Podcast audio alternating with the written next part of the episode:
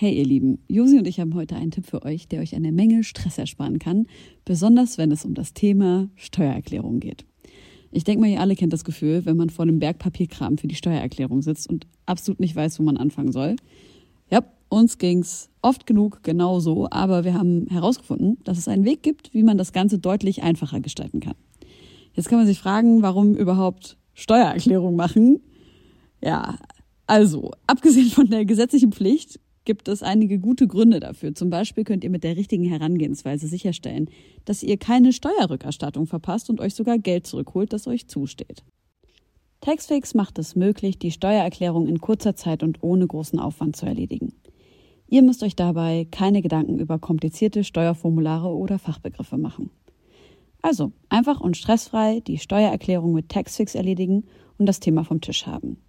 Ladet jetzt die App herunter oder besucht taxfix.de. Und mit dem Code HOME24 könnt ihr als NeukundInnen 5 Euro sparen. Was weiß ich nicht, so eine Anlaufstelle für Delfintherapie und die musste vorher hinhalten, dass die Delfine sich an ihr äh, abreagieren, bevor Halt's die dann. Maul. Nee. Es ist wirklich so. Nein. Doch. Doch. Wie hinhalten? Ja, die musste ins Wasser, dann haben die sich da an ihr rumgerubbelt und dann äh, konnten die dann andere Leute therapieren. Aber nicht, die haben die ja nicht, also Ja, ich weiß jetzt nicht, aber es ist auf jeden Fall nichts, wo ich sagen würde, dass es sollte Teil einer Ausbildung sein. Dass du dich da von einem äh, Delfin besteigen lässt. Nun, da die Nacht hereingebrochen ist und sich der milchig sanfte Vorhang des Mondes über die Altbauten der Hauptstadt gelegt hat, möchte ich euch einladen. Ermöglicht durch euch höchst selbst, geschätzte Homegirls und Homeboys, geschätzte Homegirls. Jawohl, liebe Freunde, herzlich willkommen zu einer neuen Staffel Homegirls. Wir sind in Staffel 6, glaube ich. Weiß ich nicht. Juckt auch kein Schwanz, welche scheiß Staffel das jetzt ist. Aber wir sind frisch aus der Sommerpause zurück. Genau, und ich bin ultra erholt. So erholt, dass ich Schwierigkeiten habe, wieder reinzukommen. Ich bin vor zwölf Stunden erst wieder nach Hause gekommen von einer einmonatigen Urlaubsreise. Josi, du bist die ganze Zeit am Hasseln gewesen, hast nur eine kurze Pause gemacht. Ja, ich bin schon wieder mitten im Tour-Live tatsächlich, was richtig krass ist, weil damit habe ich einfach nicht gerechnet. Und vier Wochen später äh, ging's los mit richtig 2000 Leute sitzen auf Picknickdecken und Geil. starren mich an und so.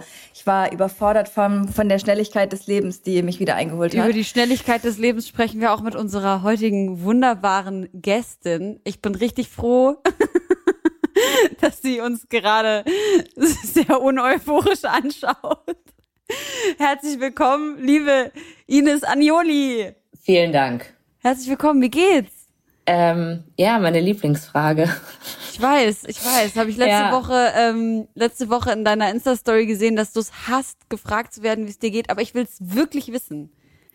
Äh, also gerade ganz gut, weil ich äh, richtig auf Verdrängermodus bin und äh, das auch geschafft habe, weil man kann sich ja vornehmen zu verdrängen, aber das da nicht hinzukriegen und hin und wieder fucken mich auch ein paar Dinge ab und äh, da kann ich dann auch nicht sagen, ist mir jetzt egal. Aber es ist gerade wirklich so, dass ich für mich auch Sommerpause mache mit meinen ganzen Ballast, so ein bisschen. Und obwohl ich nicht weggefahren bin, ähm, fühlt es sich trotzdem nach Urlaub an und das tut gerade gut. Also, weißt du, so wie du aussiehst von einem Monat äh, Urlaub, das ist innerlich in mir drin. Das Das ist voll gut. Was ich mich ja da gefragt habe, weil du hast ja auch im Danke gut Podcast, ähm, habt ihr schon einleitend über die Wie geht's dir Frage geredet, weil gerade, und das hast du da auch erzählt, wenn du einmal in die USA kommst und wirklich jeder Dulli an jeder Ecke fragt dich, ey, how are you? Und ich wusste immer nicht, ob ich das cool finde und nice, weil das gibt dir auch so eine persönliche Ebene mit den Leuten und so, im, so an der Kasse oder so, aber oder ob ich das irgendwie komisch finde, weil ich es nicht gewohnt bin. Ich habe mich aber gefragt, was könnte denn die Alternativ Smalltalk Intro Frage für ein Gespräch Was sein, geht?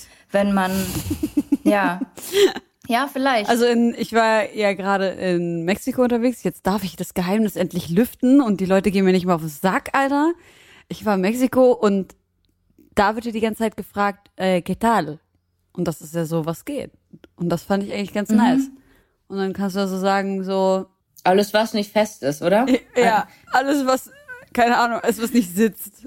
Ja. Alles, was Beine hat. Ja, oh Gott, oder dieses ja, typische, stimmt. kennt ihr noch Oh diese Gott. Schüler-VZ-Gruppe? Ähm, wohin des Weges, schöne Frau, ich geh kacken. Ich habe diese, ganz ehrlich, ich glaube, jeder hatte nur ähm, StudiVZ wegen, wegen den Gruppen, oder? Ja, safe, 100 pro. Und ich war Ja. in dieser. Und ich bin in genau so eine Situation gekommen. Ich war irgendwo unterwegs. Ich musste übelst, übelst scheißen, bin extra ins Hotel gelaufen und dann kam halt so ein Boy. In Mexiko jetzt? Ja, und dann kam so ein Boy mir entgegen, der wirklich gefühlt jeden Tag, weil ich war in so einem Ort, der ultra mini klein war und jeden Tag hat er versucht mit mir zu quatschen. Und an diesem Tag hat er mich das erste Mal gefragt, wohin gehst du? Ich wollte einfach nur, ich wollte einfach nur sagen, Mann, ich will einfach nur scheißen. Und was hast du stattdessen gesagt? Ich habe ich hab ihn einfach ignoriert, ich bin einfach weitergelaufen. Ich glaube, er wusste es trotzdem. Wahrscheinlich warst du so äh, schweißnass gebadet. Weißt du, rennst irgendwie in Richtung Toilette, jeder weiß Bescheid, ah, alles klar. ja. So sieht's aus. Ines, Ja. du warst ja auch vor gar nicht allzu langer Zeit in Mexiko. Ich habe heute deine MeTime-Folge von dir in Tulum gehört.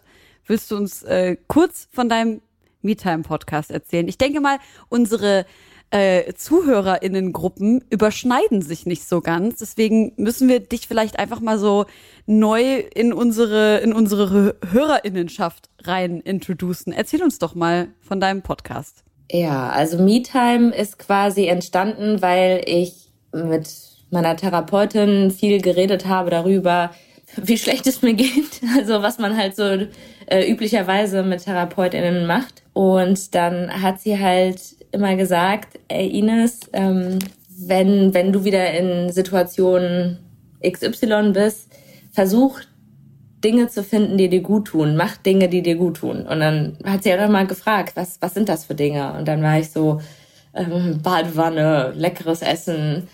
Also so diese Standardantworten. Aber mir war dann auch irgendwann bewusst, ja, aber das löst ja nicht meine Probleme.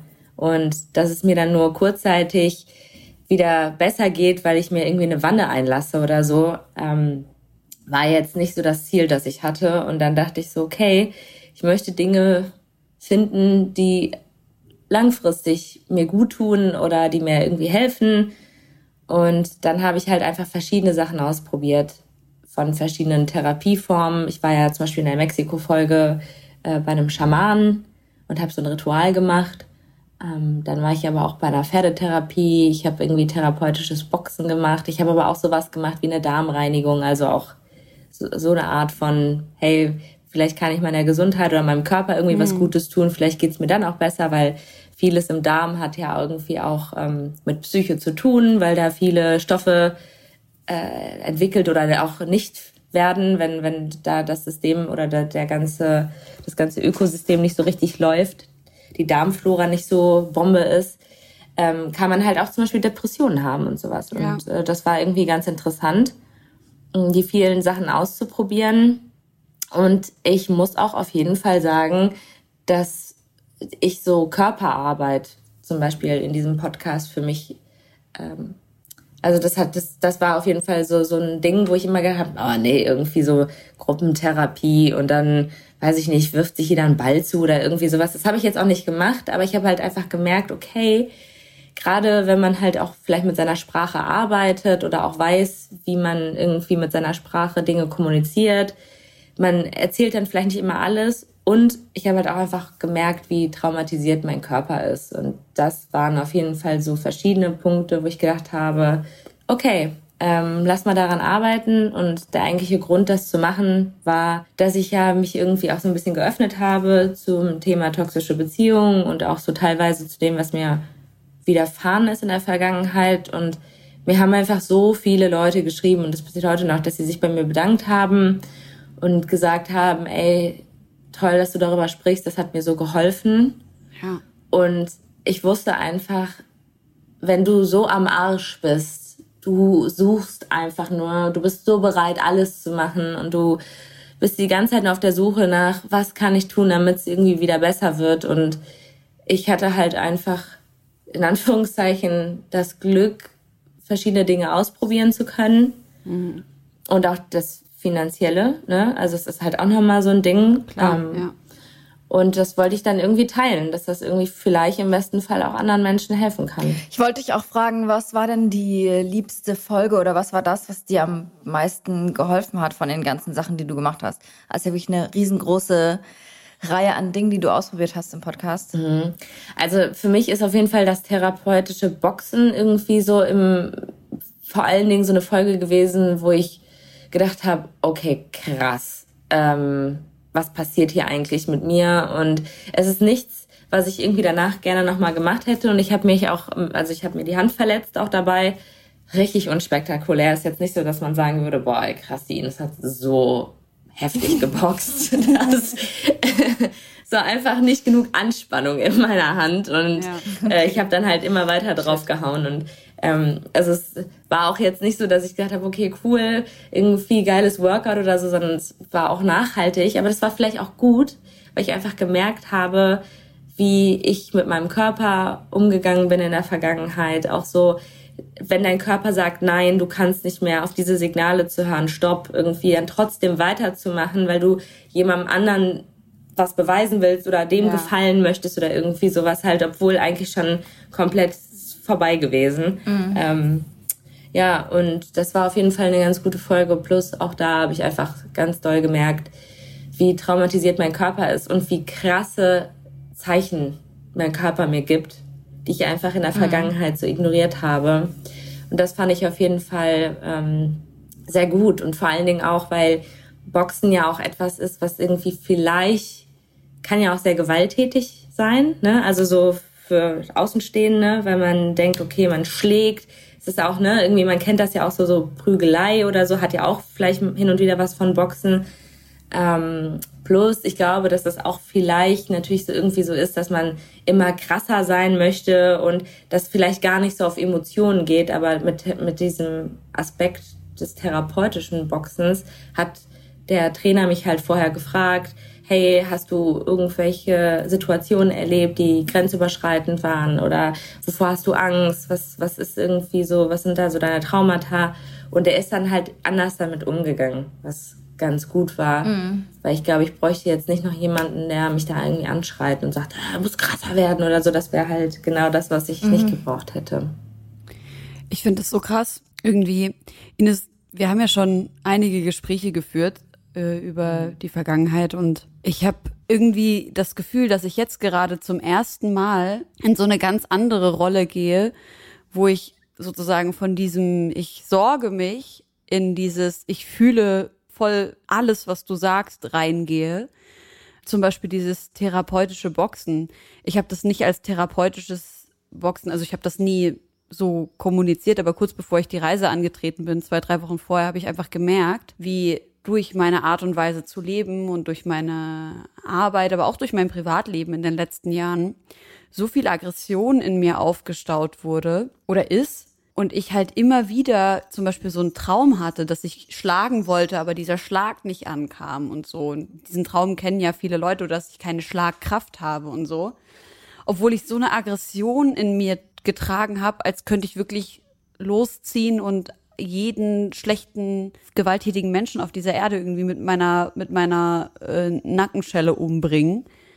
Und ähm, habe dann angefangen, beziehungsweise ich habe dann gefragt auf Instagram, ob irgendjemand äh, hier Privattraining macht in Leipzig und ich habe dann einen tollen Kontakt bekommen und habe damit angefangen und habe allein schon nach dem ersten Mal gemerkt, was das für einen krassen Unterschied macht für meine Psyche. Und in der ersten Nacht nach dem Training habe ich geträumt, dass dieses, dass diese Schlagkraft da ist, dass ich endlich mich wehren konnte und so. Und beim ersten Training wurde dann auch direkt geguckt, so, wie ist meine Deckung? Mach jetzt, ich gehe jetzt auf dich drauf, meine Deckung, wie ist deine Deckung? Und ich habe dann die Deckung hochgenommen und dann ist der so auf mich draufgegangen und ich habe richtig krass und hat halt so auf meine Seiten und äh, an meinem Kopf an die Seiten so leicht geschlagen. Und ich habe richtig gemerkt, wie in mir die krasseste Panik hochgekommen ist, weil ich einfach zwar in meiner Vergangenheit keine sexuelle Gewalt erlebt habe, aber doch ziemlich oft so Grenzüberschreitungen erlebt habe, so körperliche Grenzüberschreitungen. Gar nicht mal unbedingt in meiner jüngsten Vergangenheit, aber auch so von früher, keine Ahnung, Umarmungen, die ich nicht wollte oder dass mich jemand festgehalten hat und ich immer diese Ohnmacht hatte von, ja, Helene, du bist halt, keine Ahnung, eine 50 Kilo wiegende, 1,58 Meter große Frau, die, wenn es hart auf hart kommt, sich einfach überhaupt nicht wehren kann. Und ich habe richtig krass in diesem, in diesem Moment, wo der so auf mich draufgegangen ist, gemerkt, wie ich eigentlich am liebsten mich auf den Boden geschmissen und geheult hätte. Es war so eine Millisekunde Entscheidung, wo ich gesagt habe, auf keinen Fall. Und sobald er aufgehört hat, hat er seine Deckung wieder hochgenommen und ich bin so auf den draufgegangen. Und das hat mir so gut getan, endlich aus dieser passiven Haltung rauszukommen. Und ich habe das als so therapeutisch empfunden. Und auch das, was du sagst mit dieser Körperarbeit. Ich wollte lustigerweise auch Temascal machen in Mexiko. Temascal für unsere ZuhörerInnen. Das ist eine Schwitzhütte, das ist sehr traditionell ähm, von den Ureinwohnern Mexikos, von den Maya gemacht, von Schamanen gemacht und durchgeführt und hat für viele Menschen was sehr, sehr Heilsames. Und Ines erzählt eben in einer ihrer Folgen, kann ich übrigens sehr, sehr empfehlen, ich habe die Folge heute Morgen beim Frühstück gehört, ähm, von diesem Erlebnis in dieser Schwitzhütte in Mexiko. Und ich wollte das auch machen, aber es hat nicht funktioniert. Und stattdessen bin ich einen Tag später, nachdem das eigentlich hätte stattfinden sollen, einer Frau begegnet, die so Unterwasserrituale macht. Und ich war so ein bisschen so skeptisch und war so, äh, und ich habe dann gesagt, ey, ich will dich einfach nur so kennenlernen, lass erst mal gucken, wie wir so viben. Und dann sind wir sowieso einfach so zusammen schwimmen gegangen. Und dann hat sich das einfach aus unserem gemeinsamen Schwimmen ergeben. Und sie zieht halt, also erstmal wird so gesungen und du wirst so gehalten. Und dann hat sie mich so an der Seite so ein bisschen gedrückt als Zeichen, dass ich die Luft anhalten soll. Und dann hat, sie mich so unter Wasser gezogen und richtig unter Wasser gehalten und wie, und das immer und immer wieder. Manchmal nur ganz kurz und manchmal so lange, dass du dachtest, krass, wie kann ich das gerade überhaupt aushalten, dass ich gerade keinen Atem brauche? Aber das war so krass schön. Und ich konnte total nachvollziehen, jetzt als ich deine Folge mit dem Temascal gehört habe, mit diesem, du schwitzt so krass, du kannst gar nicht mehr in deinem Körper sein, du bist nur noch mit deinem Geist. Und genauso, weil das so ist, so elementar, so, wie sagt man, ähm, das ist so existenziell. Dein Körper ist halt so, okay, ich mir ist halt ultra heiß oder ich krieg halt jetzt keine Luft. Du musst im Geist sein und deinen Geist irgendwie stärken.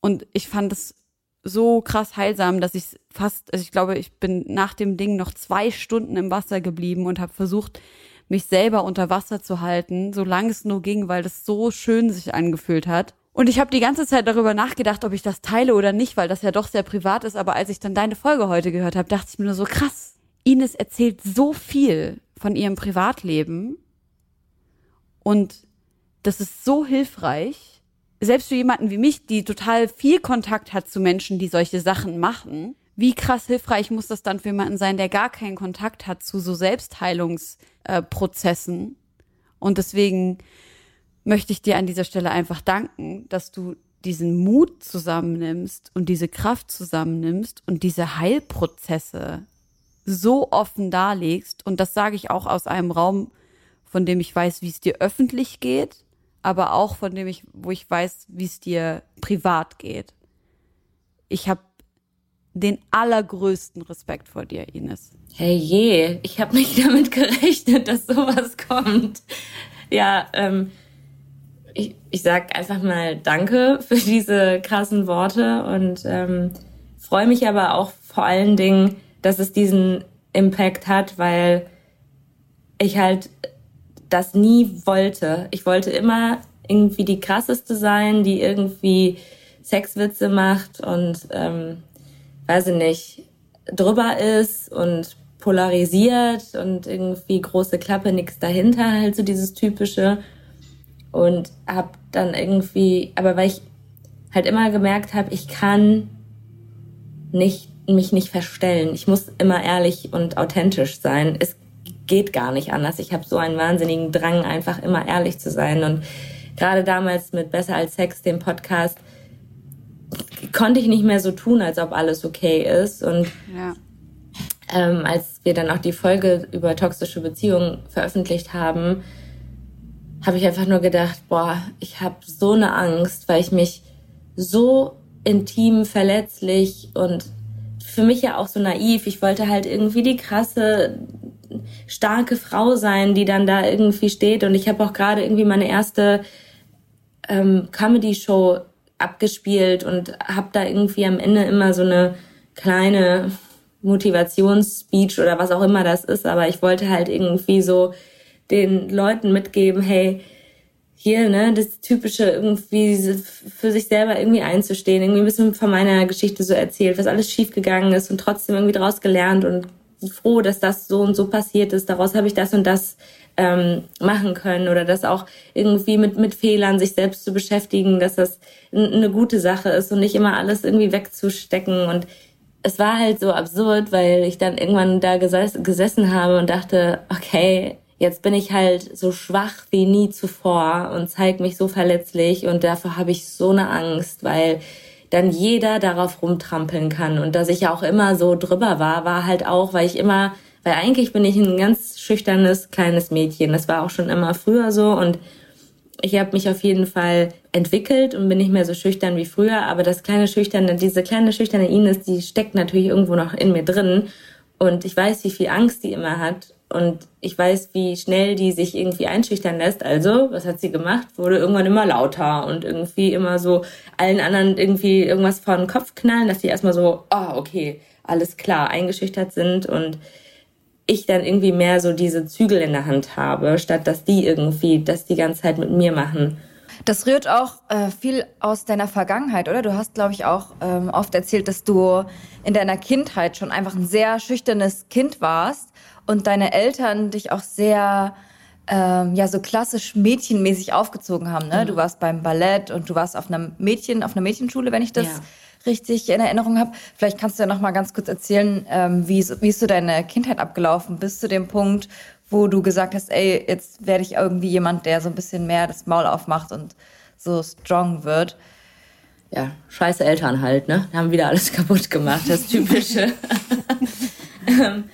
Ja, also ich weiß, meine Eltern wollten es auf jeden Fall irgendwie immer gut machen und das ist auch bei mir gerade äh, ein größeres Thema, gerade das so mit den Eltern und so, weil ich ähm, eigentlich hat irgendwie so ein Hausarzt von mir immer gesagt, boah, wenn Sie jetzt zur Therapie gehen, dann machen Sie vielleicht Sachen auf, da wollen Sie gar nicht äh, drüber nachdenken. Das ist äh, mhm. vielleicht ganz gut, wenn manche Kisten irgendwie so zubleiben. Aber ich wollte es mir halt irgendwie erklären, warum gewisse Dinge passiert sind. Und deswegen habe ich dann irgendwie auch viel über meine Kindheit nachgedacht. Oder das ist ja auch, ne, auch in so Therapiesitzungen oder so wird man immer mal gefragt, was ist da irgendwie, gibt es irgendwelche bestimmten Erlebnisse, die einem so präsent noch in Erinnerung geblieben sind? Oder ich weiß nicht, auch irgendwie mit der Schamanin, mit der ich dann für den Podcast in Berlin gearbeitet habe, die hat auch die ganze Zeit versucht, irgendwie so mit meiner Oma was rauszufinden. Und ich dachte so, was, ist ja jetzt mit meiner Oma? Weißt du? Also irgendwie, was, was ist denn da jetzt auch alles? Ich, ich muss doch gucken, was mit mir hier ist. Aber ich habe dann auch irgendwie so gewisse Sachen begriffen. Ähm, und meine Eltern kommen ja aus Polen und ähm, ich, die haben, glaube ich, einfach immer so diesen wahnsinnigen Druck verspürt, sich hier anzupassen, bloß nicht aufzufallen und irgendwie immer zu gucken, alles richtig zu machen. Dann war ich halt auch in der Schule, war ich früher in der Grundschule extrem gut. Ich war irgendwie die Beste. Dann war ich beim Ballett die Beste, dann war ich beim Tanzen die Beste und das war immer so, okay, super, super, äh, weil dadurch steigt so der Wert. Also ich hatte auch immer das Gefühl, ich bin nicht so viel wert wie die Ärzte, die deutschen Ärztekinder oder irgendwie sowas.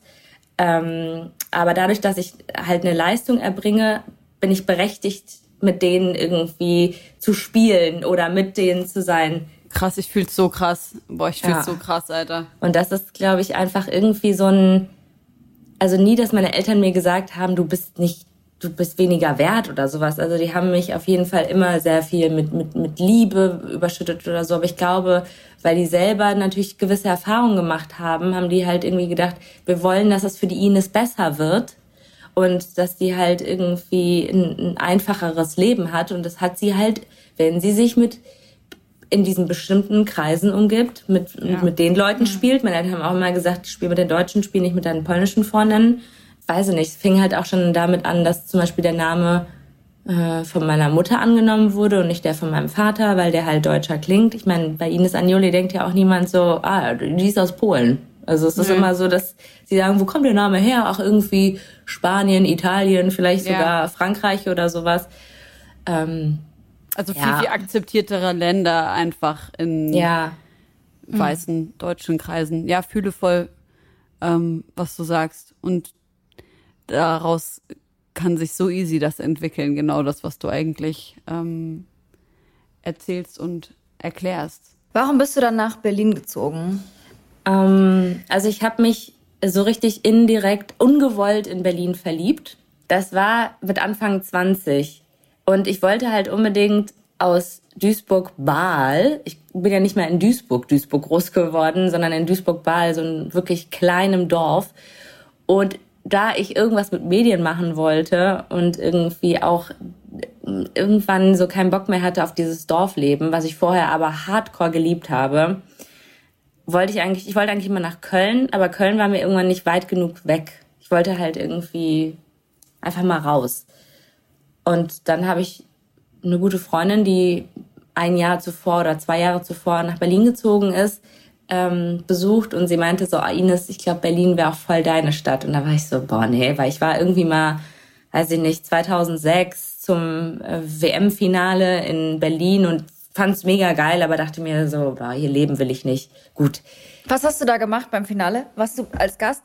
Ja, ich war, okay. ich war halt auch am Brandenburger Tor, hab da das Finale geguckt ja. und danach bin ich ins Felix gegangen äh, weil mhm. wir da zu so einer Aftershow-Party eingeladen wurden. Oh, witzig. Und ähm, ja.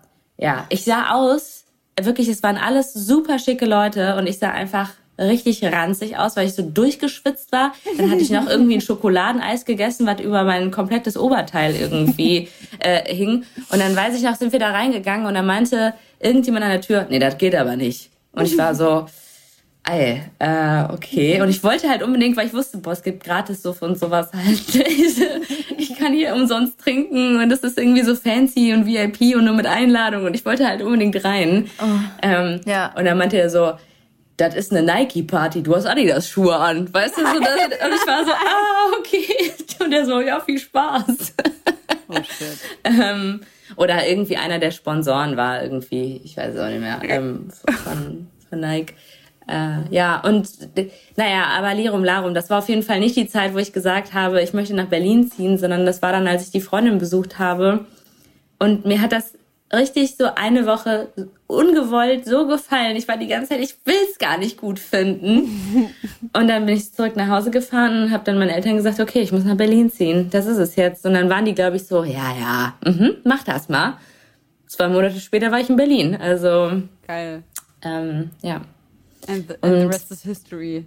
Sag mal, ist euch eigentlich, sorry, ist euch eigentlich aufgefallen, dass ich die ganze Zeit nicht richtig lächeln kann? Also so mit Grinsen, sondern dass ich die ganze Zeit so ein bisschen so mache?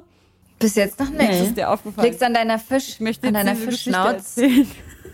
Ja, ich möchte, ich möchte auch nochmal diese Fischgeschichte hören, dass du dich, also vom therapeutischen Boxen zu, ich habe mich mit einem Fisch geboxt ja. im Wasser. Also. War das Teil von diesem Schamanenritual? Nein, war es nicht. Also diese Frau, die ich da kennengelernt habe, habe erzählt, ne, die hat ja mit mir dieses Unterwasser-Ritual gemacht und das war wunderschön. Und am gleichen Abend bin ich in der Nacht nochmal ins Wasser gegangen. Ihr müsst wissen, da wo ich war, ist das Wasser nachts, also das leuchtet biolumineszent. Also da ist so biolumineszentes oh. Plankton. Das heißt, du gehst ins Wasser, Ach, es ist stock, dunkel, du siehst nur die Sterne und das Licht, was durch deine Bewegungen im Wasser erzeugt wird. Das heißt, du bewegst Sick. dich da wie eine krass, also das ist einfach wie so eine Meerjungfrau. Jede Bewegung, die du machst, macht Glitzer. Also absurd. Das heißt, ich bin natürlich jede Nacht schwimmen gegangen, weil es so schön war. Aber jetzt mal ganz ehrlich, hast du keine Angst? Ich weiß es vor nicht. Vor den Tieren?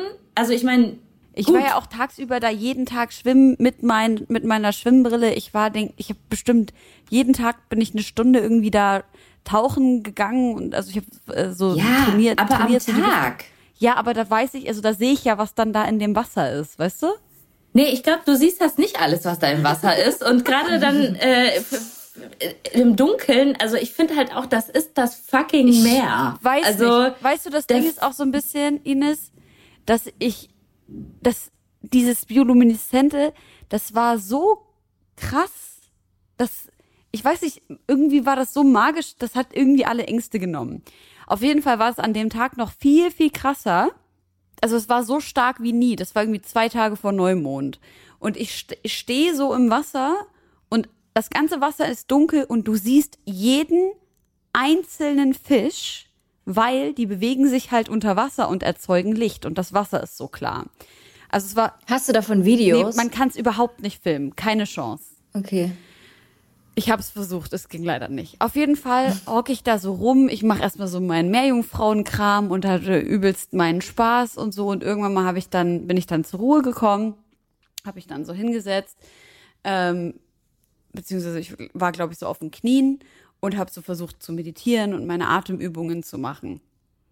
Und die ganze Zeit springen um mich herum, aller, keine Ahnung, zehn Minuten springt mal so ein Fisch raus, weil die Fische dort springen. Ganz normal hast du am Tag den ganzen Tag.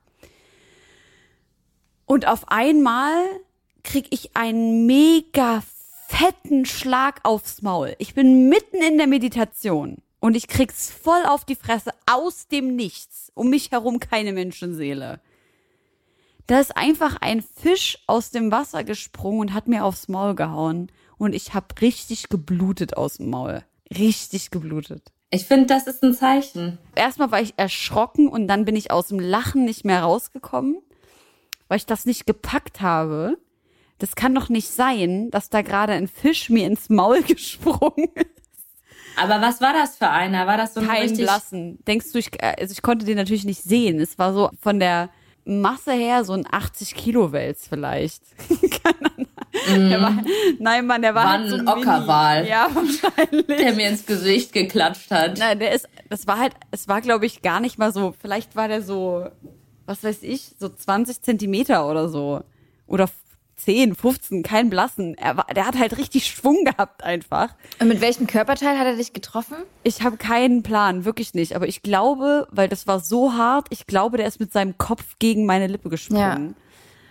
Und Crazy. ähm, naja, auf jeden Fall dachte ich mir, die Wahrscheinlichkeit, dass das jetzt nochmal passiert, ist relativ gering. Deswegen bleibe ich jetzt einfach im Wasser und habe dann noch eine halbe Stunde gechillt und weiter meinen Stuff gemacht.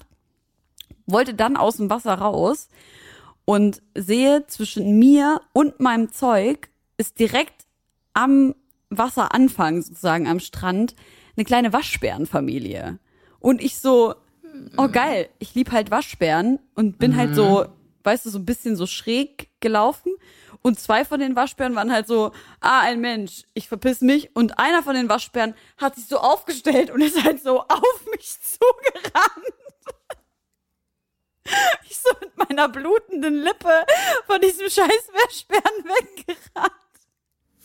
Oh Mann. Mind you, wir sind gerade in der Mit in, in der in der Mitte der Nacht irgendwie. Ich kann gar nicht mehr richtig reden, Alter. Es ist mitten in der Nacht, es ist stockdunkel. Ich sehe nicht, wo ich hintrete und renne vor so einem scheiß Waschbären.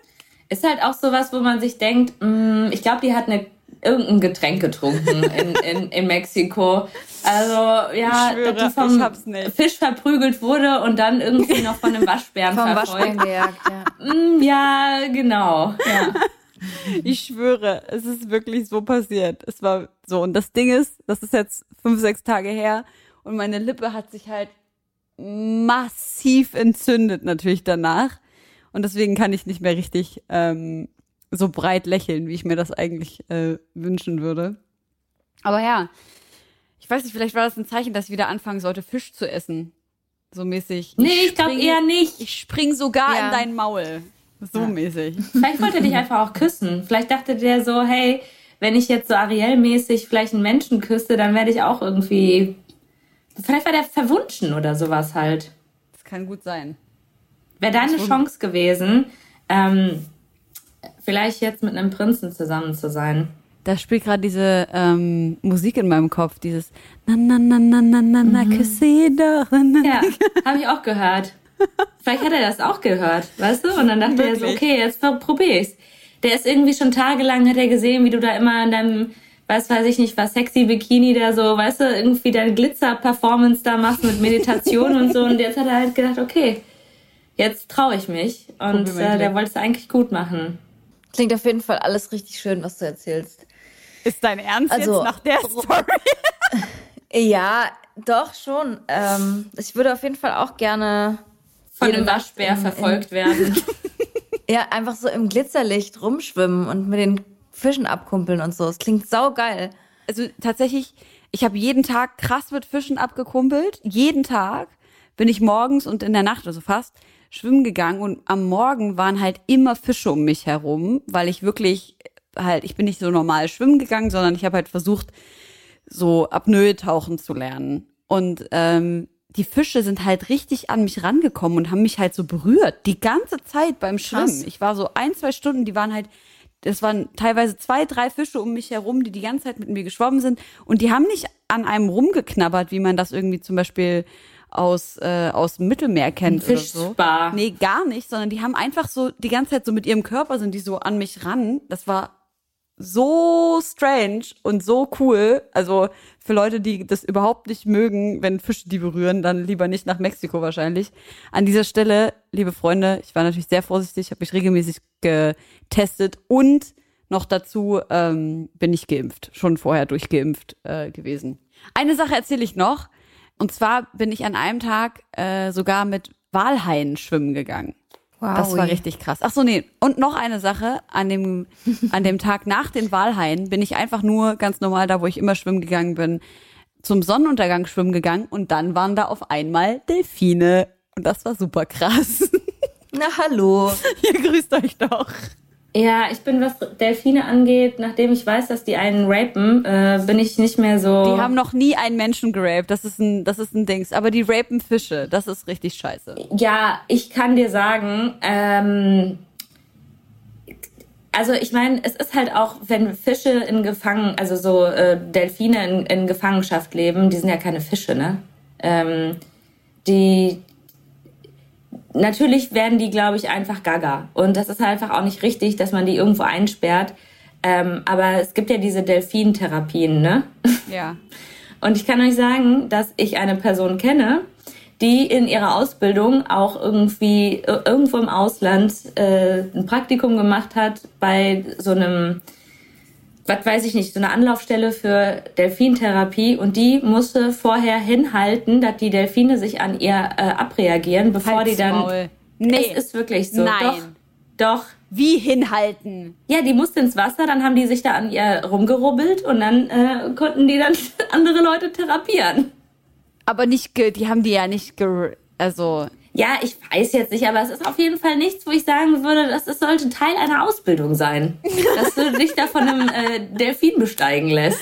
Aber das ist von allen Seiten nicht cool. Ja. Finde ich. Ja. Scheiße, diese Story. Also ich weiß nur, dass die Kugelfische übelst misshandeln. Und ähm, indem die halt diese, kennt ihr das? Also, dass die so im Kreis sind, die Delfine, und dann halt die Kugelfische ähm, so zwischeneinander wie so ein Joint hin und her schmeißen und halt von diesem Kugelfischgift high werden. Ah, Und der arme Kugelfisch halt mega krass. Ich glaube, die sind uns einfach nur übelst ähnlich, Ja. wenn ich jetzt so drüber Hast nachdenke. Recht. Aber danke, Ines, dass du meinen magischen Delfin-Moment äh, zerstört hast. gerne. Kriege ich bestimmt noch mit anderen Sachen hin. Ich wollte aber auch shame. fragen, was sind denn Walhaie? Walhaie sind die größten Fische der Erde. Und das war krass, weil die sind halt riesengroß. Das sind halt, das sind halt äh, Plankton fressende Haie. Die sind so groß wie ein Wal. Und wie bist du mit denen getaucht? Du fährst mit einem Boot relativ weit raus. Ähm, ich richtig Panik gehabt vorher, nicht vor dem scheiß Fisch, sondern vor dem Boot, weil mir nämlich immer kotzkackenübel wird. Ich am Morgen schön zwei ähm, Reisetabletten gefressen. Dann sind wir auf dieses Boot, super Fahrt gehabt, zweieinhalb Stunden raus aufs offene Meer und der Kapitän ruft, da sind die Walhaie. Und dann Jetzt rein. Und dann setzt du deine Schnorcheldings auf und dann springst du da rein und so schnell du kannst, musst du mit diesem Walhai mitschwimmen. Aber hast du nicht in deinem in, in Instinkt, dass du eher sagst, hi, nee, nicht ins Wasser und mit weiß- denen schwimmen? Ich weiß ja, dass die nicht gefährlich sind, die Walhaie. Die können ja, also die machen nix. Man soll die halt nicht anfassen und die, die fressen halt keinen, also die fressen halt nur so Plankton-Stuff. Und das war richtig krass, weil die sind halt übelst groß und die sind auch mega schnell. Die bewegen sich ganz, also es sieht aus, wenn die sich langsam bewegen, aber die sind ultra schnell und du musst halt so schnell du kannst mitschwimmen, um die halt anzugucken. Und die sind mega hübsch. Die sind einfach so, die sind halt so groß und ganz dunkelblau oder grau und haben halt Punkte. Und das war ziemlich magic. Das Problem war, mir wurde zwar im Boot nicht übel, aber von den Wellen im Meer, während ich geschnorchelt bin, wurde mir auf einmal voll schlecht. Also bin ich schnell wieder ins Boot rein, hab mir noch so eine Reisetablette reingeschmissen. Ines, googelst du gerade Walhai? Mhm. Geil. Und? Was sagst du? Die sind wirklich sehr, sehr schön. Ne? Die haben so eine sehr flache Schnauze, ne? Genau. Ich habe für Kali auch so ein Walhai-Kuscheltier gekauft. Zu teuer. Opfer. Ich glaube, ich war echt im falschen Urlaub, wenn ich das alles so höre. Warst du auf dem Ballermann oder was? Ja, ich war drei, drei Wochen am Bierkönig. Ja. Es ist gar nichts passiert. Auf jeden Fall baller ich mir dann noch so eine Reisetablette rein, weil ich mir dachte, so, du kannst jetzt nicht zweieinhalb Stunden aushalten und dann kotzt du hier gleich ins Meer, nur weil du so ein bisschen mit diesen äh, Tieren hier geschnorchelt bist. Bin dann also noch zweimal rein, hab mir die nochmal angeguckt und dann habe ich mich wieder ins Boot gesetzt und dann bin ich im Sitzen im vollsten Wind, Regen und Sturm. Vor uns hat sich in, also wirklich so, was weiß ich, 300 Meter Entfernung hat man gesehen, wie sich aus den Wolken ein kleiner Tornado über dem Meer gebildet hat. Und ich bin einfach eingepennt, weil mich diese Reisetabletten so müde gemacht haben.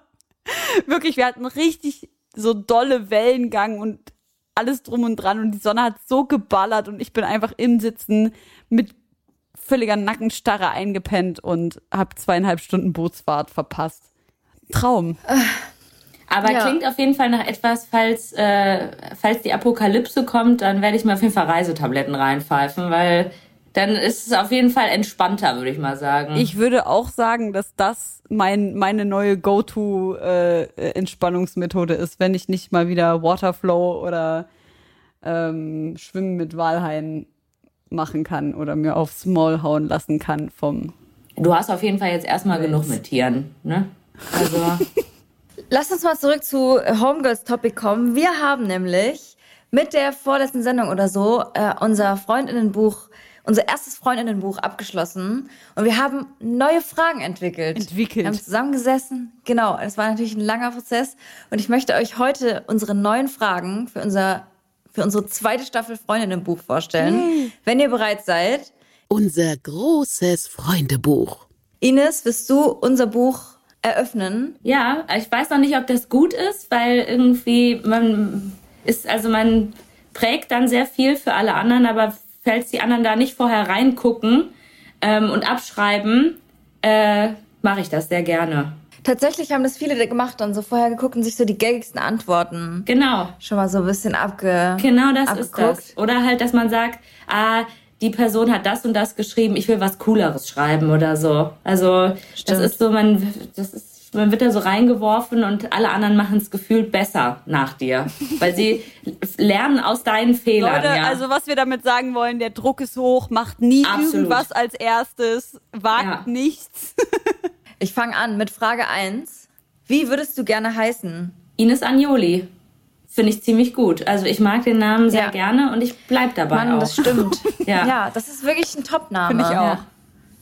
Das ist, ähm, Jo, ja. Josi, wie würdest du denn Find's gerne heißen? Geil. Oder wie wolltest du als Kind gerne heißen? Oh, ich wollte als Kind immer so Sachen wie Jill heißen. Keine Ahnung warum. Ich weiß es gar nicht. Ich weiß auch nicht warum. Jill fand ich einen super Künstlernamen für, einen- für, eine, für einen Popstar. Geil. Und dann auch irgendwas mit, mit Flamme oder Spicy habe ich mir immer dann in meine E-Mail-Adressen reingetippt, weil ich dachte, das ist ein cooler Name. Spicy Jill. 84. Ja. Ich, wo- ich wollte immer Susanne heißen oder Susanne, weil ich dachte, dann denken alle, ich bin deutsch. Ich wollte immer Steffi heißen als Kind, weil es davon ähm, so Diddle-Namenstassen und sowas Sehr- gab. Weil ja, mit, mit Ines gab gab's nix. Deswegen Deswegen, gab's auch nie. ja, Steffi oder Jenny wollte ich heißen. Gut, dass, dass es das nicht geworden ist. Sternzeichen. Äh, Jungfrau. Lieblingsessen. Ja, das ist eine gute Frage. Ich würde immer sagen Trüffelpasta, weil ich das einfach sehr gerne esse. Aber es ist jetzt nichts, was ich jeden Tag essen könnte. Wenn das jetzt, ähm, wenn das das Lieblingsessen sein muss, was man wirklich jeden Tag gerne mag, dann würde ich sagen ein Tofu-Klotz. Den kann ich immer essen. Das ist wirklich, Wirklich? so. Ja, das ist wirklich was, das geht bei mir immer. Aber welche Sorte? Naja, auch da, wenn dann eher so eine neutral Natur, weil das Ehrlich? äh, ja. Ah, ich liebe so einen Tofu-Klotz, wirklich. Das ist so, das finde ich so sexy. Ich weiß, ganz viele denken sich so, hä? Das, ist, das schmeckt doch nach nix. Es schmeckt so geil. Ich liebe auch Wasser. Wasser ist mein absolutes Lieblingsgetränk. Meins auch. Safe. Lauwarm. Ja. Also es ist, es ist Du bist auch vegan, oder? größtenteils. Also bei der Trüffelpasta mache ich dann mal eine Ausnahme. Aber ich versuche die meiste Zeit vegan zu leben, ja. Aber warte mal, Trüffel, ist das nicht vegan? Nee, aber die, Schweine, die die, das suchen. Die Soße. es ist das Parmesan Ach so. tatsächlich. Ich dachte, weil Trüffel ja nicht vegan ist, weil die Schweine ja dafür arbeiten müssen. Aber es ist ja trotzdem, Ja. Trüffel an sich ist ja vegan. Ich finde jetzt irgendwie, keine Ahnung, wenn man dann irgendwie, wer, wer weiß, wer wo, wie, wo was gearbeitet hat, aber ich glaube, dass es mit den, ich hoffe, dass es mit den Trüffelschweinen auch relativ human zugeht und dass die da nicht durchgepeitscht werden. Boah, man weiß wenig über Trüffelschweine. Ich habe überlegt, Ja. ob ich Carly das mal beibringen sollte. Trüffel suchen. Ja, aber ich Ja. weiß ehrlich gesagt nicht, also du kriegst auch für so ein, es ist glaube ich sehr aufwendig, das jemandem beizubringen, dafür, was dann dabei rumkommt. Ja. Dein Lieblingsort. Ja. Also ich mag Berlin auf jeden Fall sehr, sehr gerne. Weil ich ja auch hier auch lebe, wäre echt scheiße, wenn ich es nicht gut finden würde. Ähm, Aber was magst du an Berlin nicht? Ich finde, es gibt auch einfach so viele Sachen, die so krass abfacken. Ja, also ich muss ganz ehrlich sagen, natürlich fuckt mich auch mal irgendwie was ab. Also zum Beispiel Parksituation oder irgendwie, äh, kannst ja, gefühlt kriegst du nirgendwo einen Parkplatz, aber das ist so, ja mein Gott, also es ist das, was mich dann, was ich wirklich schlimm finde, wenn ich in so einer Stadt lebe und es hat so viele gute Sachen. Ähm, Ja, voll. also und ich finde halt auch in Berlin findest du dadurch, dass die einzelnen Kieze so unterschiedlich sind, findest du da immer irgendwie so deinen Bereich, den, den du magst oder was mehr so deins ist. Du hast auch so viel Grünes, du kannst irgendwie außerhalb irgendwie von Berlin ähm, echt auch sehr ländlich leben. Also es ist halt scheiße teuer geworden. Es ist wirklich sehr, sehr teuer Alter. geworden. Also ich zahle viel Miete, ähm, aber auch weil ich Bock habe, schön zu leben. Ja. Ähm, das ist so mein Luxus, den ich mir gönne, aber das ist, ähm, das ist, glaube ich, so das Ding, dass, dass es halt einfach extrem teuer geworden ist. Ja, fühle ich. Aber ich mag auch Tulum sehr gerne, aber das ist halt, ja, ich finde es sehr schön und wenn ich immer mein Lieblings, also wenn ich mir so ein Ziel raussuchen dürfte, ich glaube, ich würde immer am liebsten nach Tulum reisen. Ist voll schön da ist. Cool. Also steht jetzt auf meiner Liste. Ich bin dankbar für. ich bin dankbar dafür, dass ich Dankbarkeit fühlen kann und dass ich das erkennen kann. Ähm, weil ich glaube, das ist schon so ein, leider so, so ein Problem, was viele, glaube ich, haben, dass sie gar nicht dieses wirkliche Gefühl von Dankbarkeit oder auch ähm, etwas Schönes, Positives empfinden können und das genießen können und dass ich das erleben darf, dafür bin ich sehr dankbar, wirklich auch diese Dankbarkeit zu spüren. Das ist mega schön. Das sollen die anderen mal schlagen, die jetzt danach kommen. Das ist ja hier auch alles noch die Beta-Version. Wir müssen dann gucken, wir müssen auch gucken, ob die Fragen alle so bleiben und so. Erstmal ein Gefühl dafür entwickeln. Nimm nur die guten Fragen mit den guten Ja. Sag, Antworten. sag ger sehr Voll. gerne einfach, sag gerne, welche Fragen scheiße sind, die schneiden wir dann raus. Aus dem, aus dem Buch meine ich, also physisch. Ich würde gerne aufhören mit. Ich, das ist eine gute Frage. Ich auch. ähm, selber Bodyshaming bei mir selber zu machen. Weil ich immer alle, bei allen anderen denke ich so, boah, du bist so toll mit dem, wie dein Körper ist und mit, mit deinen Beinen oder diesen ganzen. Also ich verstehe natürlich, jeder hat seine Problemzonen und ich glaube, ich auch gerade als Frau kannst du nicht, nicht denken, dass irgendwelche Sachen an dir scheiße sind.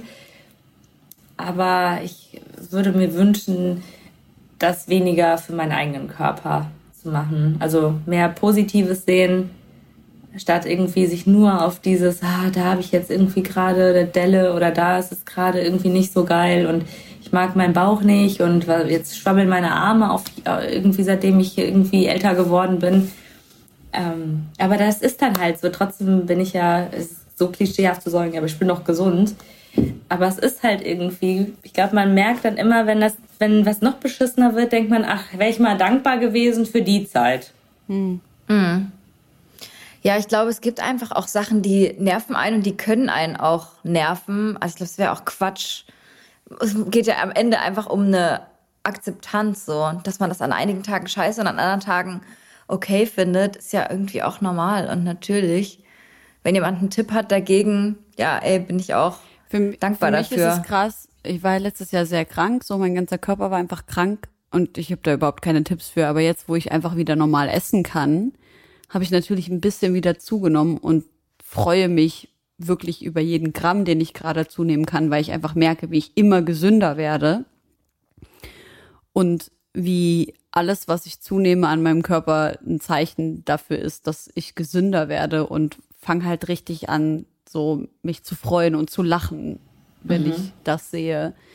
Was natürlich aus meiner Perspektive mit so einem so Euro-Norm schönen äh, Körper äh, total privilegiert ist, das zu sagen. Aber wie du gerade schon gesagt hast, ist es ja eigentlich fast völlig egal, wie die Frauen aussehen oder die Menschen insgesamt. Die meisten Leute, egal was sie für schöne Körper haben, finden irgendwelche Fehler an sich. Aber für mich ist einfach so, mein Gott, ich denke, ich, ich stehe wirklich einfach vorm Spiegel und ich sage einfach so, Gott sei Dank, was für ein, was für ein Segen, dass mein Körper gerade wieder funktioniert. Und ich weiß nicht, ob das überhaupt irgendwie hilft, aber ich finde, das ist auch so eine Einschlafpraxis, äh, die ich eine Weile lang gemacht habe vor paar Jahren, ähm, dass man ähm, wie bei dieser Jak wie heißt dieses Jakobsche Entspannungsmuskel Entspannungsdingsbums, dass man nicht sagt irgendwie ähm, nur ja ich entspanne jetzt meine Zehen und meine Füße und bla bla bla bla, sondern man geht so den ganzen Körper durch und sagt halt zu jedem Körperteil beim Einschlafen ähm, meine Zehen Zehen ich liebe euch und ihr könnt euch jetzt entspannen. Meine Fußsohlen, ich liebe euch und ihr könnt euch jetzt entspannen und so weiter und so fort. Ich weiß nicht, ob das was bringt, aber ich finde es übelst schön, weil automatisch werden irgendwelche Endorphine ausgeschüttet, weil man die ganze Zeit auch im Kopf Liebe, Liebe, Liebe sagt. Und ähm, mhm. ja, aber leicht gesagt von, wie gesagt, einer Person, die mit ihrem Körper sonst ähm, aussehenstechnisch wahrscheinlich nie wirkliche Probleme hatte. Aber sag mal, Ines, du hast ja auch Ballett gemacht, ne? Meinst du, das kommt so ein bisschen von da auch? Äh, also es ist auf jeden Fall so, dass das richtig Bodyshaming-mäßig ist, ne, weil man ja immer dünn sein muss.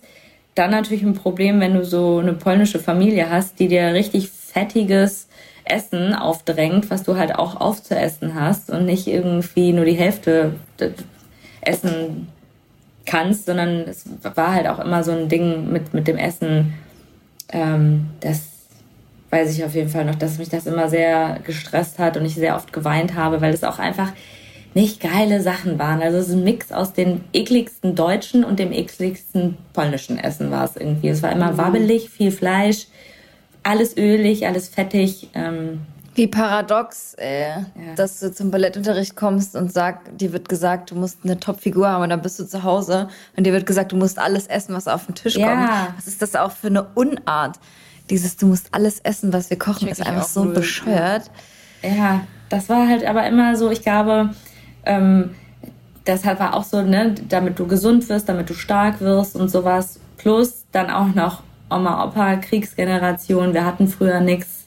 Sei dankbar für all das. Weggeworfen. Ja, mhm. genau. Ich kann auch bis heute Essen nicht gut wegschmeißen, was ja eigentlich auch positiv ist. Ne? Also ich versuche immer alles irgendwie ja. ähm, wirklich, bis es nicht mehr geht, bis es wegschimmelt. Dann schmeiße ich erst die Sachen weg.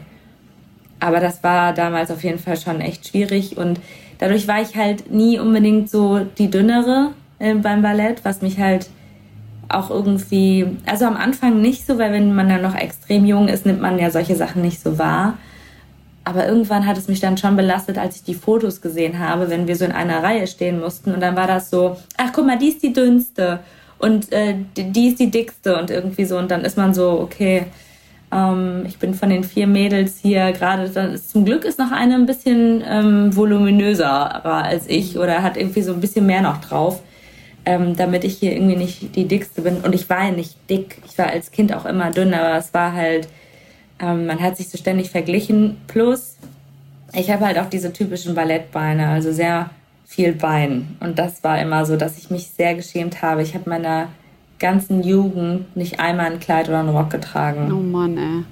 Ja, weil ich immer gedacht habe, ich habe so hässliche, eklige, fette Beine. Scheiße. Ähm, krass.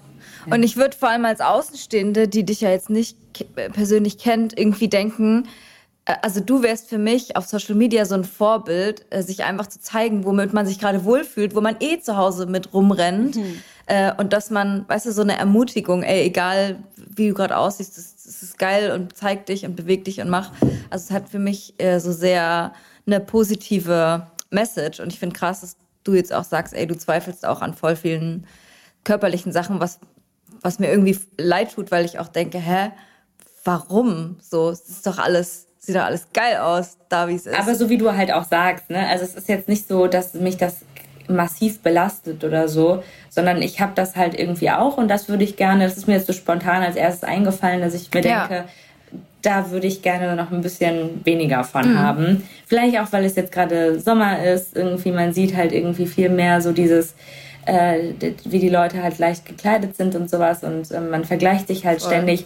Aber es ist auf jeden Fall so, dass dieses, es ist mir jetzt egal, wie ich aussehe, weil ich früher halt alles nur irgendwie gemacht habe, um schön zu sein, um dünn zu sein. Und ich hatte irgendwann so die Schnauze voll davon, weil ich gedacht habe, boah, es ist so ein Stress und wofür? Also was ist das für ein Leben? Ich finde auch, ähm, ich fand es auch eher irgendwie immer belastend, dass Männer halt gesagt haben, ich bin sexy oder ich bin schön oder so. Ich wollte halt irgendwie, das war nie so mein Anspruch, dass ich so auf so Oberflächlichkeiten mhm. reduziert werde, was sich nicht vermeiden lässt. Aber ich finde halt, klar hört man gerne vielleicht auch von seinem Partner oder wenn man in einer Beziehung ist, dass, dass der andere einem gefällt und dass man ihn attraktiv findet. Aber ich finde halt, das sind so oberflächliche Sachen. Ich freue mich immer mehr, wenn, wenn es Komplimente gibt für etwas, was ich geleistet habe oder wie ich bin oder für wirklich irgendwie so tiefgründigere Dinge. Mhm. Und deswegen war es mir dann auch irgendwann scheißegal, ob ich jetzt ein geiles Bikini-Foto poste oder ob ich jetzt irgendwie geil gestylt bin oder aussehe, halt wie ich aussehe.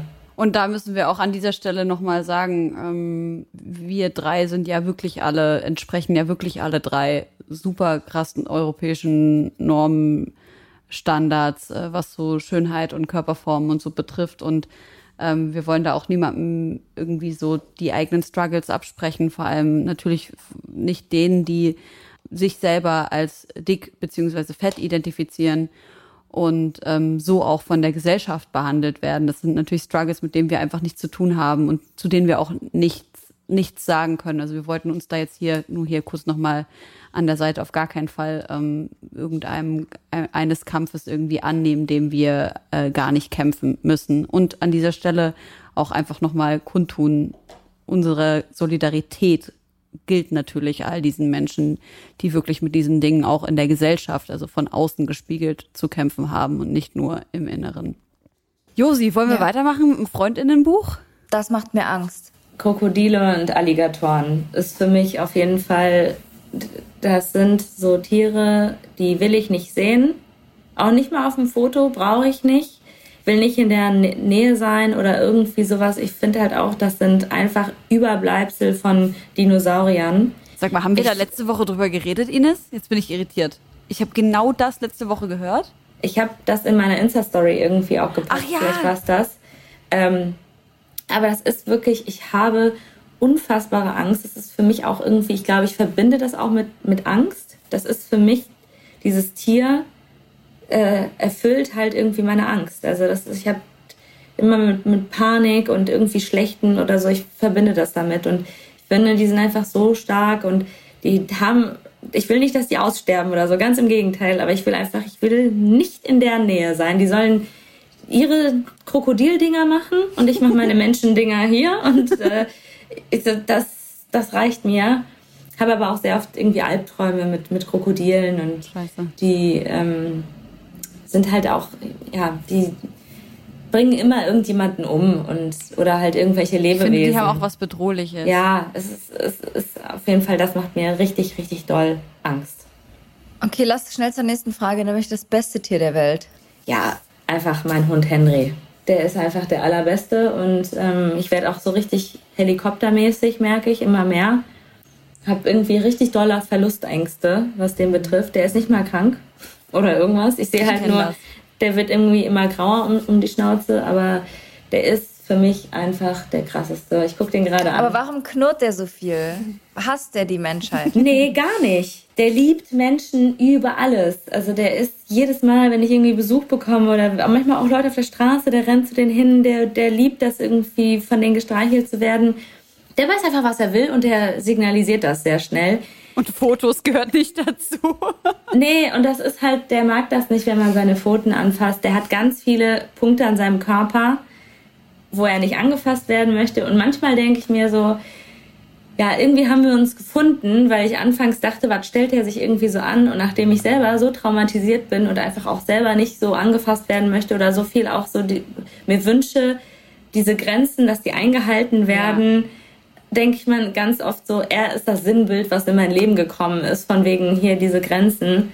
Ähm, aber er ist, er ist auch drüber. Also er ist auch sehr doll manipulativ und er nutzt das auch aus mit, mit diesen Knurren, weil er so absolut seinen Willen bekommt. Also meine Mutter tanzt der sowas von auf der Nase rum, der macht, was er will und wenn sie irgendwas irgendwie sagt, von wegen, äh, dass er das nicht machen soll, dann zeigt er die Zähne, sie hat Angst und er kriegt seinen Willen. Nein. Ja.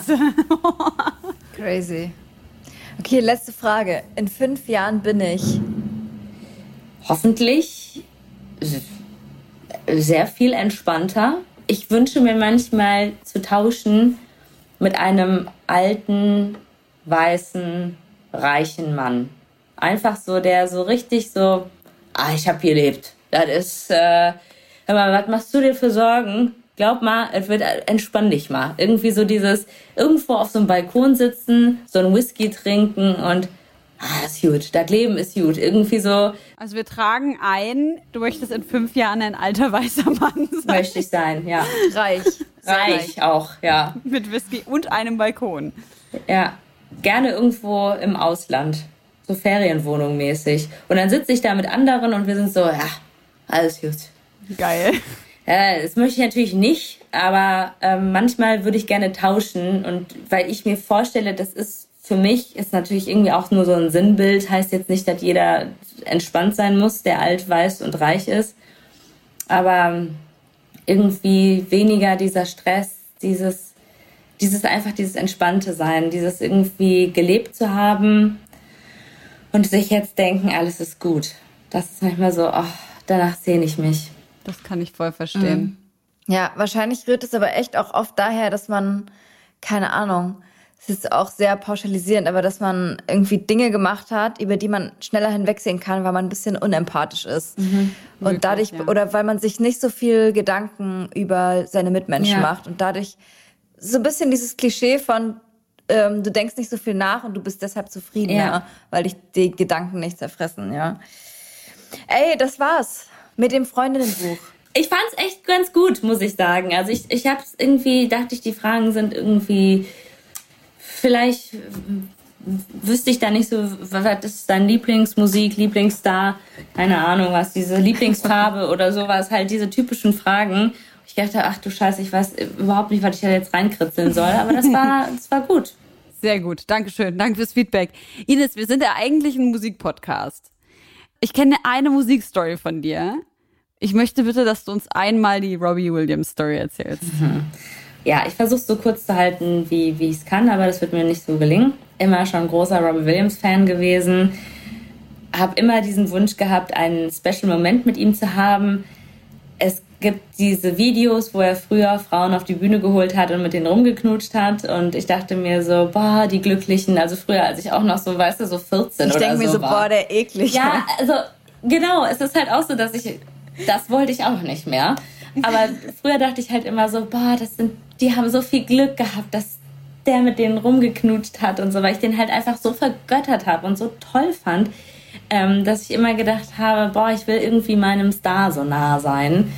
Äh, und ja, dann mit dem Alter ist das natürlich irgendwie weniger geworden, aber ich bin immer zu den Konzerten gegangen und ich dachte immer, ach, irgendwie, ich, fuck, irgendwie ist wieder nichts passiert und so und irgendwie wünsche ich mir so diesen einen Moment, äh, der so special ist zwischen uns beiden. Weil ich habe ja auch lange Zeit beim Radio gearbeitet und ich wusste, ja klar kann ich den irgendwie interviewen, aber das machen alle und das ist halt, du kriegst dann da deine Fragen vorgesetzt, darfst irgendwie das, was du eigentlich wissen willst, eh nicht fragen und ähm, ja, dann nächster, ne? Oder so ein Roundtable, wo eh 15 verschiedene Leute sitzen. Und dann ähm, habe ich halt irgendwie gewusst, äh, Tag X, okay, nächsten Tag ähm, fahre ich nach Dresden zum Robbie Williams Konzert äh, und ich habe das dann noch in der Insta-Story erzählt, dass ich halt meinte, ja, ich äh, will meinen Special Moment mit ihm haben und habe dann noch so überlegt, schreibe ich irgendein Plakat oder so, aber dann wusste ich auch nicht, was ich da drauf schreiben sollte. Und dann bin ich vor Ort da gewesen und hatte irgendwie noch so dieses, ich hatte die ganze Zeit diese Unruhe, weil ich gedacht habe, ah scheiße, wir sind irgendwie zu spät dran, ich komme nicht mehr nach vorne und ich habe ich hab auch keinen Plan, aber irgendwas will ich gerne machen. Und ähm, dann war es halt irgendwie so, dass es in Dresden, die Leute, die sind halt nicht so komplett alle nur nach vorne gegangen und haben sich dann da aufgereiht, sondern die sind so mittig gestanden und sind dann weiter nach hinten so gegangen. Dass wir halt irgendwie noch die Chance hatten, von der Seite ganz vorne irgendwie uns da so reinzusneaken. Und dann waren wir irgendwie da, dann haben wir uns dieses Bändchen geholt für den ersten Bereich da. Und dann meinte ich so, okay, alles klar, ich will das jetzt machen. Und dann war ich so, habe ich ihm nichts dabei und meine Freundin war auch so, ja, und was willst du jetzt machen? Ich so, okay, lass mal erstmal zum Merch-Stand gehen, Poster kaufen, nach dem Edding gefragt und sie war so, was schreibst du denn jetzt drauf? Und ich war so, ja, ich weiß auch nicht. Und dann meinte sie so, äh, Robbie, I'm your biggest fan, please, bla bla bla. Und dann war ich so, nee, das ist zu lang. Das muss kurz knapp sein, irgendwie. ähm, ja, und dann habe ich halt so gesagt, ich so, okay, was ist, ich schreibe, äh, please sign my small tits. und dann war sie so, äh, okay. Und dann, weiß ich noch, sind wir so reingegangen und ich war halt so aufgeregt und so wie voller Adrenalin, weil ich gedacht habe, okay, ich mach das jetzt irgendwie so. Und dann sind wir noch mal, sind wir irgendwie so nach vorne gegangen und dann hat sie mich so gepackt und meinte so, Ines, ich will dir nur sagen, ähm, wenn er das sieht, dann musst du das auch machen. Und ich war so, ja, ja, ich weiß. Irgendwie so, einfach so reingegangen. Ähm, Konzert fing an. Alle Leute waren so richtig auf wir lassen hier keinen durch. Das war wirklich so ein Kampf. Ich wurde auch so auf dem Weg nach vorne irgendwie geschubst, getreten, beleidigt, äh, bespuckt.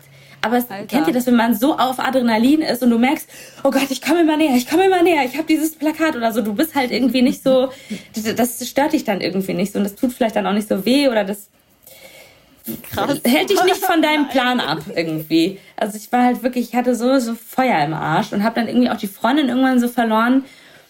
Und dann war ich vorne. So scheiß auf sie, Alter. Es, es war so, ich war so, ich hatte halt diese Aufgabe, dieses Ziel, ich wollte es einfach durchsetzen. Und ich war dann irgendwie, keine Ahnung, dritte, vierte Reihe, fünfte Reihe und habe dann irgendwie dieses Plakat immer so hochgehalten und habe geguckt, ob er guckt. Und die Leute haben es von hinten mir so runtergezogen. Klar. Weil natürlich, ich habe deren Weg versperrt und so.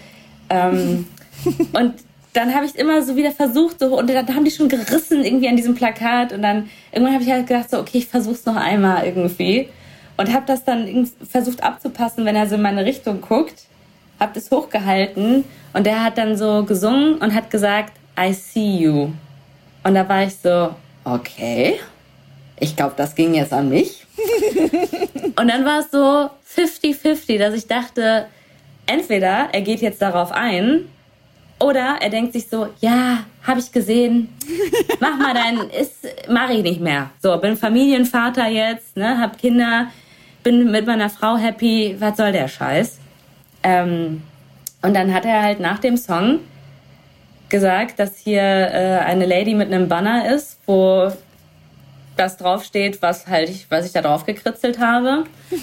Und ähm, dann weiß ich ehrlich gesagt nicht mehr, wie ich nach vorne gekommen bin. Ich war auf einmal ganz vorne, aber ich kann mich wirklich nicht mehr dran erinnern. Und dann weiß ich nur, dass er halt irgendwie gesagt hat, weil ich hatte auch noch so, ich habe alles, ich habe keinen Stift dabei gehabt, ich hatte ein Body an. Weißt du, also eigentlich, ja. ich habe mich überhaupt nicht vorbereitet für diese Aktion.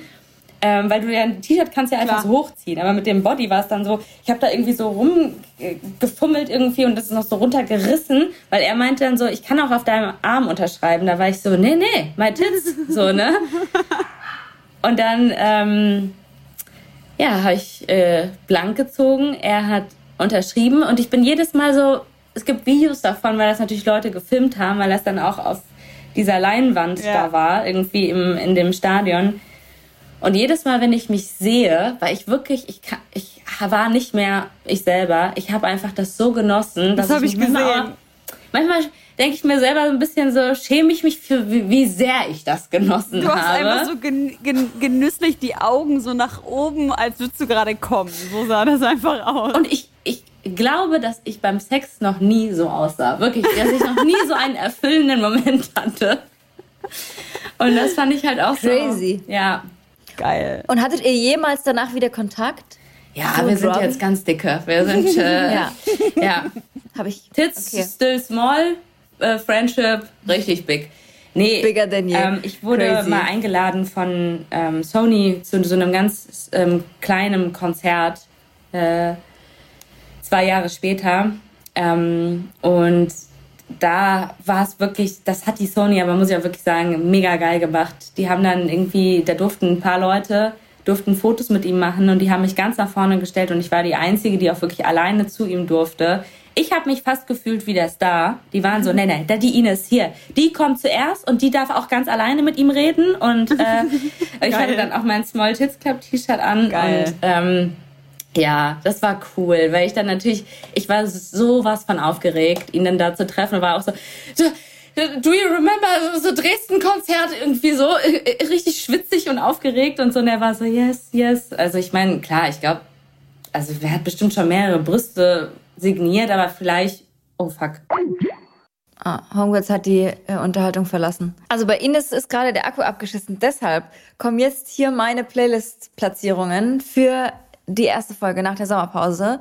Ich habe bisschen was gesammelt und ich möchte zuerst einen Song, der mir vorhin äh, in den Sinn gekommen ist, als wir mit Ines das Freundinnenbuch ausgefüllt haben, auf die Playlist packen. Und zwar ist das der Song Bewerte mich von Die Toten Crackhorn im Kofferraum der sich genau mit dieser Thematik befasst, dass man ständig und überall als Frau, sei es in der Rap-Bubble oder überall äh, im Internet, unfreiwillig bewerten lassen muss. Und die haben das auf eine sehr geile Art und Weise punkig umgesetzt.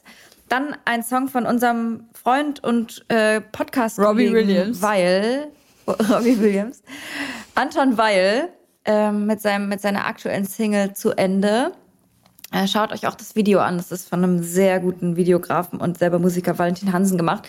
Eh alles übelst toll, was Anton macht. Und äh, Grüße. ja, ja, übelste Grüße gehen auch raus. Ähm, Sommergewitter von Paschanim, weil der für mich einfach noch mit drauf muss. Und ein, sind wir schon bereit für Indie auf der Playlist eigentlich? Ich glaube, wir sind bereit für einen Song von Robbie Williams, jetzt wo Ines rausgeflogen ist und wir ihr eigentlich noch irgendwie gerecht werden müssen. Nee, ich möchte meinen Joker ziehen und lieber äh, den Indie-Song Dussmann von Betteroff. Betteroff. So, und es kommt aus Thüringen und äh, habe ich entdeckt durch Alex, ähm, der ihn hoch und runter hört. Das ist einfach ein übelst grandioser Song. Den möchte ich noch draufpacken. Ach, da ist sie doch wieder. Ines ist wieder da. Josi hat gerade drei, vier Songs auf die Playlist gepackt. Ines, deine Robbie Williams Story, war die schon zu Ende? Oder weil das war wirklich Die war eigentlich fast zu Ende, perfektes ja. Hast du denn einen Ja. Musikwunsch? Josi hat gerade Veto eingelegt und wollte nicht, dass wir einen Robbie Williams, also dass ich in deinem Namen einen Robbie Williams Song draufpacke. Also, Alles klar, Josi. äh, super sympathisch. Ähm, nein, das kannst du jetzt aber selber machen. Ich hätte jetzt für dich gesprochen, aber du darfst natürlich machen, was du möchtest. ah ja, okay. Äh, ich mh, wünsche mir von Tom Jones äh, Help Yourself. Nice. Aber kein Robbie Williams Song? Dann packe ich auch noch von Robbie Williams Love Supreme rein. Geil. Ich habe die diesen Monat übelst viel Salsa getanzt, immer mit einer Person, Corona äh, gerecht. Und ähm, das hat mir körperlich auch krass geholfen, ähm, weil ich so dieses, dieses Tanzen total vergessen habe als Therapieform für mich. Deswegen packe ich zwei tolle Songs drauf. Äh, einmal Me Liberé von El Gran Combo de Puerto Rico und La Muerte von der gleichen Band. Und dann noch ein, ich weiß nicht, ob ich den schon mal draufgepackt habe, den finde ich wunderschön, Abusei Junction von Coco Roco. Ähm, gibt mir richtig schöne, so warme Sommergefühle. Und ähm, ich würde sagen, die Zeit ist reif. Die erste Folge der fünften oder sechsten Staffel, man weiß es nicht, man munkelt nur, ist hiermit beendet. Liebe Ines, vielen Dank, dass du dir die Zeit genommen hast. Danke für deine Arbeit. Danke, dass du uns auf deiner Reise mitnimmst und uns an deinem Heilprozess teilhaben lässt. Denn, wie heißt es so schön, heal one, heal all. Ich glaube, wenn wir uns alle so ein bisschen daran orientieren, in diese Selbstheilungsgeschichten reinzugehen, können wir es auch schaffen, eine bessere Gesellschaft füreinander zu erzeugen. Und jetzt wird hier richtig losgelegt mit den Bauarbeiten vor meiner Tür. Deswegen sage ich jetzt Tschüss. Danke, dass ich da sein durfte und danke für die ganzen lieben Worte. Sehr gerne. Ich möchte noch ganz kurz auf unser neues Format hinweisen. Das heißt, ähm, was können wir tun? Und wir stellen heute eine Organisation vor, die genau das machen, äh, was sie auch im Namen tragen. Die heißen Wir packen's an.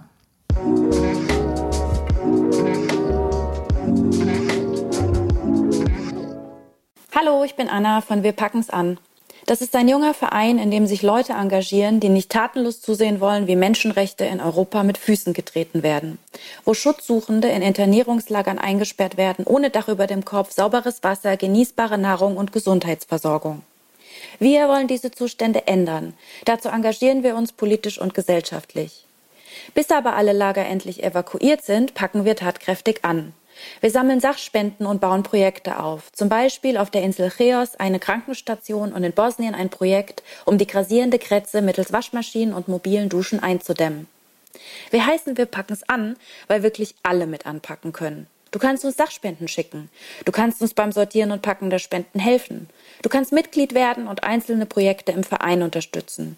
Du kannst Transporte und Projekte mit Geldspenden finanzieren und du kannst das Thema Asylpolitik in dein Umfeld tragen. Also, los geht's, packen wir es gemeinsam an.